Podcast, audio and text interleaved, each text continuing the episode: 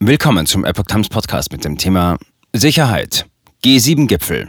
Vertrauliche Polizeidokumente aus 2015 veröffentlicht. Ein Artikel von Epoch Times vom 20. Juni 2022.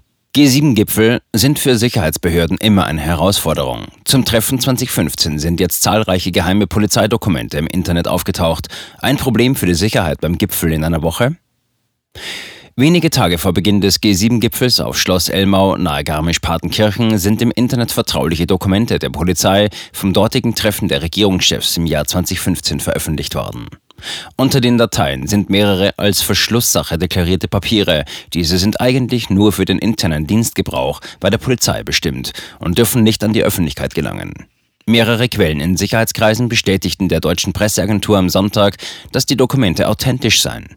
Ein Sprecher der zuständigen Polizeieinheit teilte am Sonntagabend mit, dass die Veröffentlichung auch Echtinformationen zu dem damaligen Einsatz enthalte. Zunächst hatte der Bayerische Rundfunk darüber berichtet. Zu dem geheimen Material gehört zum Beispiel ein Einsatzbefehl mit detaillierten Auflistungen von Polizeieinheiten und deren Digitalfunkkanälen sowie Handynummern und Führungskräften der Polizei. Aber auch Dokumente zum Verfahren bei Festnahmen, zur Sicherung von Polizeifahrzeugen und zum Deeskalationskonzept sind im Internet aufgetaucht. Sprecher. Keine einsatzkritischen Auswirkungen. Die veröffentlichten Informationen haben keine einsatzkritischen Auswirkungen auf die Sicherheit des G7-Gipfels 2022, teilte der Sprecher der zuständigen besonderen Aufbauorganisation BAO Wetterstein der Polizei mit. Zuvor hatte bereits Bayerns Innenminister Joachim Herrmann die brisanten Veröffentlichungen eingeordnet. Wir gehen im Moment davon aus, dass es nicht kritisch ist für den Einsatz, der jetzt bevorsteht, sagte der CSU-Politiker der deutschen Presseagentur am Rande einer Veranstaltung in Erlangen. Wir machen manches ähnlich wie vor sieben Jahren. Die Polizei macht aber auch vieles anders als vor sieben Jahren. Insofern lassen sich aus dem, was veröffentlicht worden ist, keine unmittelbaren Rückschlüsse auf das Vorgehen der Polizei in den nächsten Tagen ziehen. Polizeiermittlungen eingeleitet. Ein Sprecher des Bundesinnenministeriums sagte, bei den in Rede stehenden Dokumenten handle es sich um eingestufte Dokumente, zu deren Inhalten sich das Ministerium grundsätzlich nicht öffentlich äußere. Wer die Daten ins Netz stellte, war zunächst unklar. Abrufbar waren sie am Sonntag unter anderem auf einem vom Verfassungsschutz als linksextremistische Bestrebung eingestuften Portal. Nach Angaben von Hermann ermittelt inzwischen die Polizei.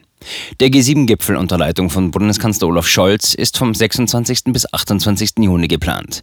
Wie beim letzten G7-Gipfel auf Schloss Elmau im Jahr 2015 werden rund 18.000 Polizisten im Einsatz sein. Gegner der Veranstaltungen kündigen seit Wochen Proteste an.